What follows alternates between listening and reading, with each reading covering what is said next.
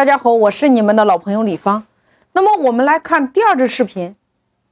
我们来看这支视频，它和曹操七万精兵战袁绍的这段视频有什么样的不同点？大家认真来观察一下。你可以在百度上来搜一下。那这段视频是芈月的这段视频，他的一个演讲。他在内外交困的情况下，我们来看一下他是如何来激发他的团队的。你看，有人要杀他，他想要推行这个新政，很难被推行下去。他是如何用一段演讲来破局的？大家在看的时候，你来认真观察一下他的那个表情，他的那个神态，他的那个语调，他的那个动作，以及他的语言，他的词汇，包括他出场的这个感觉。那在这段演讲当中，你有没有被他感染到？你有没有被他打动？你有没有被这个人的演讲给点燃了？那请问，如果当时你在现场呢？我们来分一下他演讲的这个逻辑，我们得知道如何转换成为我们所用，对吗？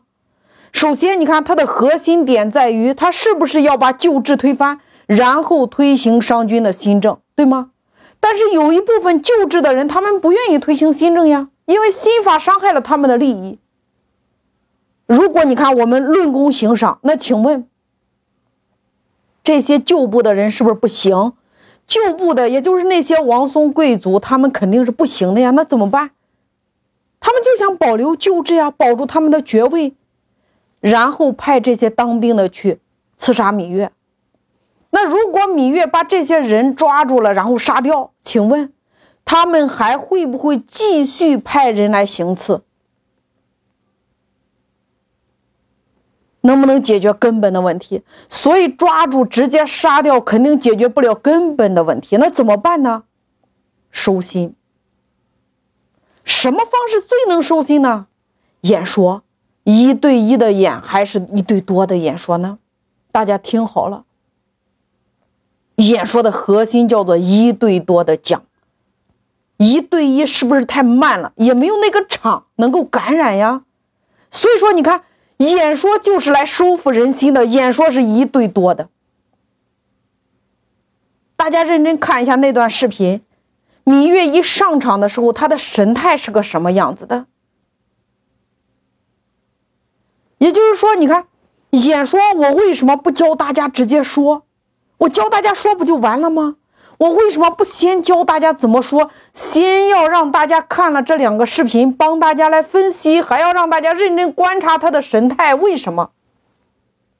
我告诉大家，说只占了一部分，在说的时候你要配合上什么才有效？这个很重要。你看一下芈月的那个神态是个什么样子？他定不定？他有没有慌乱？他有没有害怕？他有没有担忧？答案是他非常的定，非常的有霸气。那请问，你开会的时候有霸气吗？你认真看这段视频，你要找到那个东西，就是你说话之前你自己都怂了。那请问这件事能干成吗？我跟你讲，你在做任何事情，你腿肚子都抖三抖，你只能在桌子下边抖。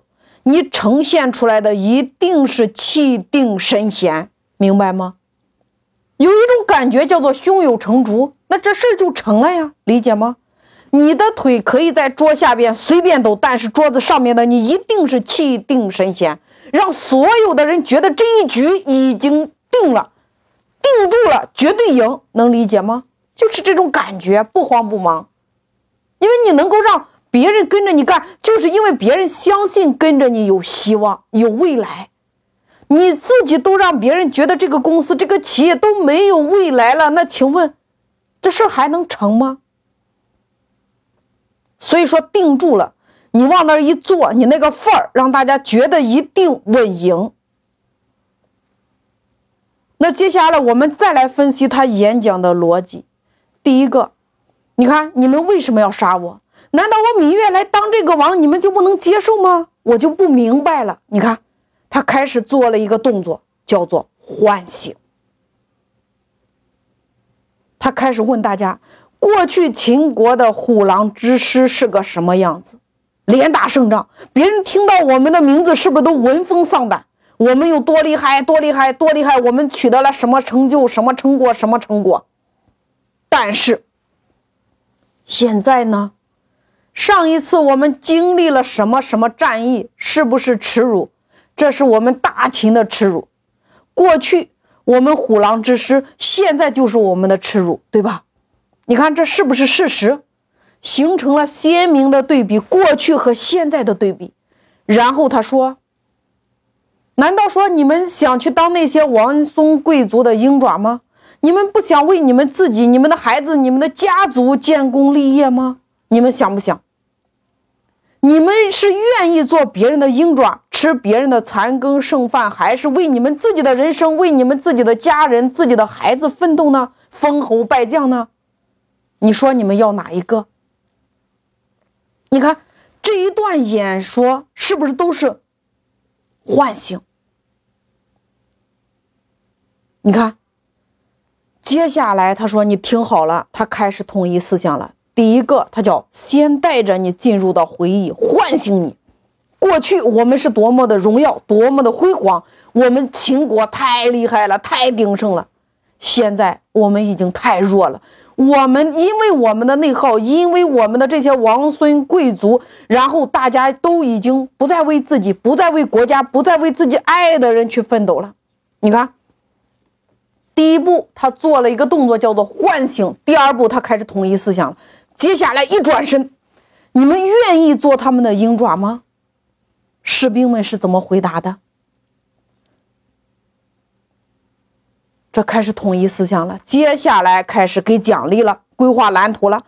将士们，我承诺你们，你们只要怎么地就可以怎么地，怎么地，怎么地。什么十亿万户？然后将士们，你们敢不敢？你们能不能做到？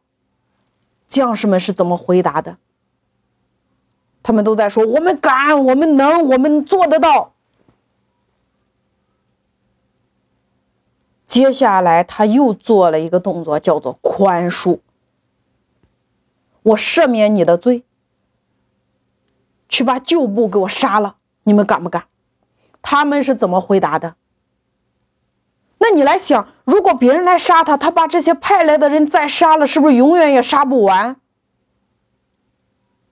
所以你一定要知道，太多的士兵他是没有脑子的呀，他们已经被奴役了太久了呀，他们被奴役习惯了呀。他们没有办法为自己的人生去拼搏、去争取，他只是不同的王孙贵族的一个棋子而已，对吗？他习惯了呀。忽然间有一个人给他们一群人机会，他们可以为自己的人生拼搏。请问你拼不拼？拼了呀！那士气、那阵容，请问这会儿如果马上要上战场要打仗了，能不能赢？你告诉我，一定会赢，对吗？芈月接着说：“我不杀你，我原谅你。”这些有罪的将士就想：如果换成王孙贵族，早把他们杀了呀！你这些有罪的人，此刻就想杀光那些旧物呀！你看这招厉不厉害？唤醒。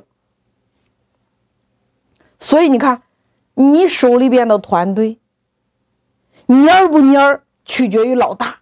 所以说，以后千万不要再说没有智慧的话。什么？比如说我的团队没有凝聚力，什么我的这团队都不行。我给大家说，行不行看谁，都是看你。行不行都取决于你，取决于那个老大。所以大家跟我说一句话，我很重要。我是唤醒团队的高高手，我是超级演说家，我可以唤醒一切人。我只要张开嘴巴。怂人秒变超人，大家记住这个感觉。所以你的表情重不重要？你的语言重不重要？这些都很重要。但是我告诉你，最重要的是什么？是你的内心。演说最厉害的地方，不是你说出多么好听的话，不是你说出多么华丽的词汇。演说最核心的地方叫做真实不虚。我问大家，芈月的初心是什么？他是不是希望这些士兵们都好，将领们好，靠他们自己的努力去赚取军功？这件事真不真实？如果这件事是假的，他想糊弄他们，他有没有这个底气？他说出来的这么有，他能说出来这么有底气的话吗？所以说，演说的核心是什么？演说的核心力量和核心底气来源于真实不虚，来源于我发自内心的希望你们好。那你今天开会为什么没有动力？你光想糊弄着你团队呀，给你赚钱呀？那请问你有没有底气？说多了，其实你自己都没有底气。但是如果你想带着他们一起变得更好，那请问你有没有底气？有一句话叫做“为自己慢慢的你就会没有劲儿，为别人你越说越有劲儿”。所以说，演说的核心能够打动别人的核心。就是你说的每一句话都是发自内心的，真实不虚，真的才会有力量，才会有底气啊！口吐莲花的核心是你心中有莲，你看到的人都是佛，所以你一定要明白，口吐莲花不是你多能说、多会说，而是你心中有莲，你才能口口生莲。如果你心中没莲，你吐出来的唾沫星子都是恶毒的。都能把地毯给烧毁了，这很重要啊！你心中有莲，你看谁他都是佛，你就是佛陀呀。你看谁都是什么，你就是那个什么。所以，我们再回到事件结果等于什么？也就是说，同样一件事你匹配不同的信念，你收获的结果就会不同。那请问，你能不能带着你的团队，在二零二一年达成什么样的状态？你能不能融合整个家庭，把整个你的家族给振兴了？你能不能融合你的孩子，让你的孩子更爱学习，更爱自己？请问，你的家人、你的团队、你的合伙人，还有你的孩子，他们是一个什么样子？取决于谁？是不是你？所以说，做任何事情你很重要，没有结果都不是别人的错，都是你自己的错。一切的问题都是你的问题，所以我们就要把自己练的口吐莲花，把自己练的口口生莲，把自己练的你就是佛陀，看到谁都是好人。然后我们每做一件事情，就已经看到那个结果的那个画面。请问你会不会有结果？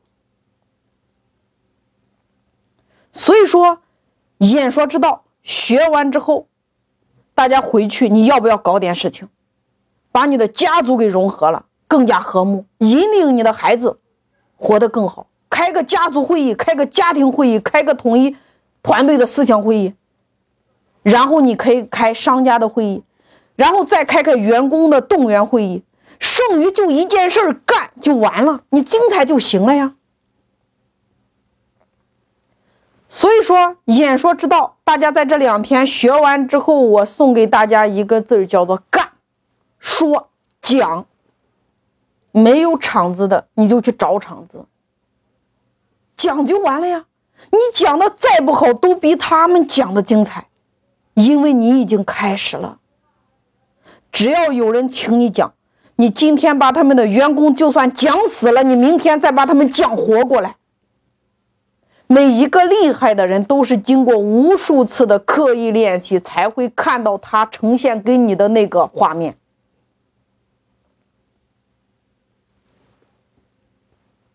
所以说，找准你自己的赛道，线下找商家，不断的去讲，去融合；线上你可以直播、短视频、音频、图文开讲啊，把你想要的通通讲出来呀。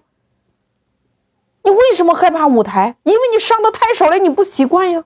你上多了，你不就习惯了？你讲多了，你不就习惯了吗？